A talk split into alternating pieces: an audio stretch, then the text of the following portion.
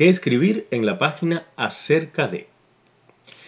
Esta es una de las páginas obligatorias de todo sitio web o blog, pero desde la creación de los sitios web se ha venido haciendo un uso cerrado de ella, hasta que llegaron los copywriters y pusieron el grito en el cielo.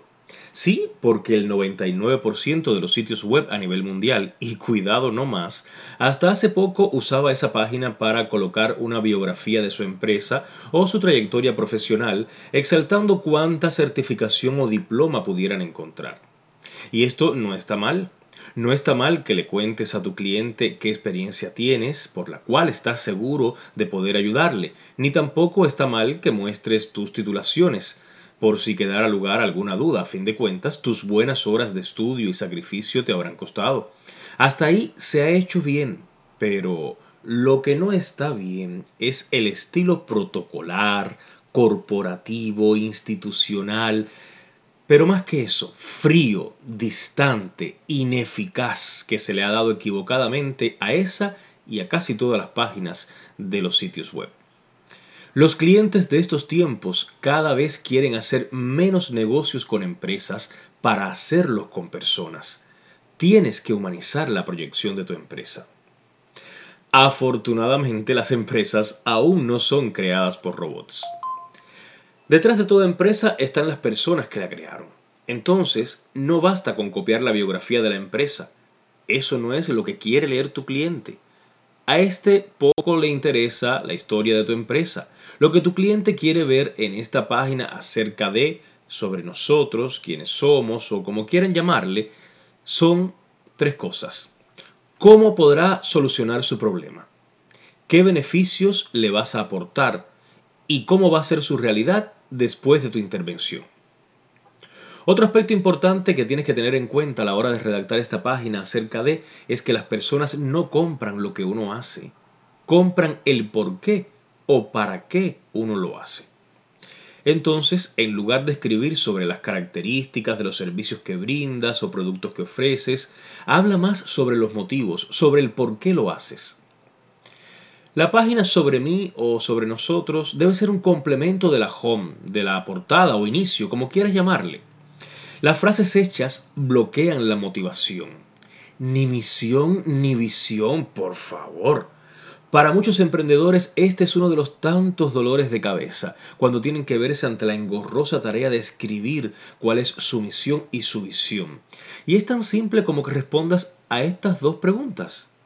¿Cuál es el principal propósito de tu empresa? Esa es su misión. ¿Cómo te imaginas a tu empresa en un futuro dentro de su comunidad? Esa es su visión. No hay que romperse la cabeza inventando nada del otro mundo, ni tampoco es necesario que esas respuestas vayan precedidas de los enunciados misión, visión hay que apelar a la espontaneidad y a la creatividad. Si no te salen fácil las palabras, busca a alguien que tenga ese talento, ya sea un colaborador cercano, familiar o amigo, o contrata a un redactor o copywriter. Cuéntales la misión y la visión de tu empresa y déjales plasmar eso de un modo original. Desde aquí hay que empezar a diferenciarse de la competencia. Todavía recuerdo esos casos que me he encontrado y yo no lo puedo creer aún ¿Cómo vas a coger texto de una web de tu competencia para copiarlo y pegarlo tal cual en tu página? No, eso no solo lo penaliza Google, sino que la ley también tiene duras sanciones por plagio o violación de derechos de copyright, que no es lo mismo que copywriting, aunque suenen parecidos. Pero créeme que no exagero, esos casos se han dado y son bastante comunes. Las frases hechas no son interesantes si no vas a ser original, mejor no escribas. Si no tienes una trayectoria realmente interesante y única como para escribir un libro sobre lo que has hecho, escribe menos entonces sobre ti y más sobre lo que puedes hacer por tu cliente. La página sobre mí en realidad debería ser sobre ti, o sea, sobre tu cliente. No uses texto por el solo hecho de llenar un espacio. Es preferible que hagas una historia sobre cómo tu experiencia podría ayudar o ha ayudado a resolver el problema de tus potenciales clientes. Aprovecha para contar a tus lectores cómo piensas, cuál es tu filosofía, qué enfoques tienes, eh, siempre, claro, sobre el tema principal de tu negocio, aunque también puedes poner un poco de lo personal. Las personas somos muy curiosas y siempre les interesará una breve nota sobre tu familia, tus gustos personales o tu modo de ver la vida. Trata de mostrarles tus valores, no solo como empresa o negocio, también como persona. Aprovecha de contar un poco también sobre tu lado personal más íntimo, hasta donde lo creas oportuno, claro. Cuenta si quieres de tu familia o de tus gustos, tus hobbies, tus pasiones. Empatía es lo que debe predominar en la redacción de esta página de tu web, que al cliente vea que detrás de esa empresa hay personas como él, que se han destacado, que aman lo que hacen, que han tenido logros, que han adquirido una gran experiencia, pero que son personas como él. Ojo, incluso pueden llegar a comprarte o contratarte aunque no necesiten tu producto o servicio solo porque se sintieron identificados contigo en el plano personal. Te pongo un ejemplo. Cuando tú tienes un problema X y no sabes cómo resolverlo, ¿qué haces? Vas a Google en busca de una solución y este te deriva a un sitio web donde parece que está tu solución, pero imagínate que al llegar a esa página en lugar de encontrar la solución a tu problema, lo que ves es un discurso retórico y muchas veces lleno de frases hechas y sin sentido, muchas veces hasta copiado y pegado de otra web con la consecuente penalización que le hará Google, impidiéndole alcanzar una buena posición de forma orgánica en, sus resultados de búsquedas.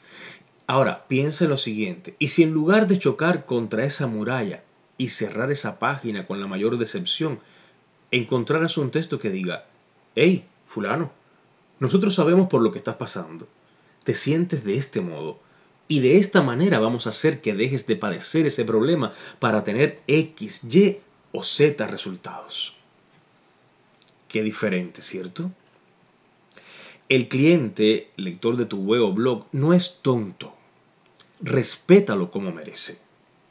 Él sabe detectar perfectamente cuando lo que está leyendo es un texto para llenar espacio o cuando fue escrito realmente pensando en él. Y eso, créeme, escucha, es determinante. Tan pronto el potencial cliente entre a tu página y detecte, y esto no dura más de 30 segundos, decidirá si te cree y sigue leyendo tu propuesta o si es más de lo mismo y por tanto ese mensaje no es con él, entonces se irá a donde le preste mayor atención. Y si has logrado aplicar todo lo que hasta aquí te he comentado, debes haber logrado entonces conectar con el cliente, con tu visitante de tu sitio web. Y como nuestro objetivo siempre es vender, o al menos capturar los datos de nuestro cliente, aprovecha este mismo instante al final de una buena página acerca de o sobre mí para hacerle un llamado casi hipnótico a tomar la acción que desees. Si has aplicado al pie de la letra todas estas estrategias, habrá al final de esta página un nivel de complicidad ideal. Tal vez no para que te compren o contraten directamente, pero sí para que le pidas que se suscriba a tu blog y de esa forma te abre una puerta a su vida para que puedas entablar una relación más cercana a través del email marketing hasta ganártelo como cliente. Espero que te haya sido de utilidad lo tratado en este artículo y si surgió esta química de la que estoy hablando, te invito a suscribirte a mi blog si aún no lo has hecho a través del formulario que se encuentra justamente al final del post eh, esta, de esta página donde te encuentras en este momento. Gracias como siempre por tu tiempo y nos vemos en cualquier momento.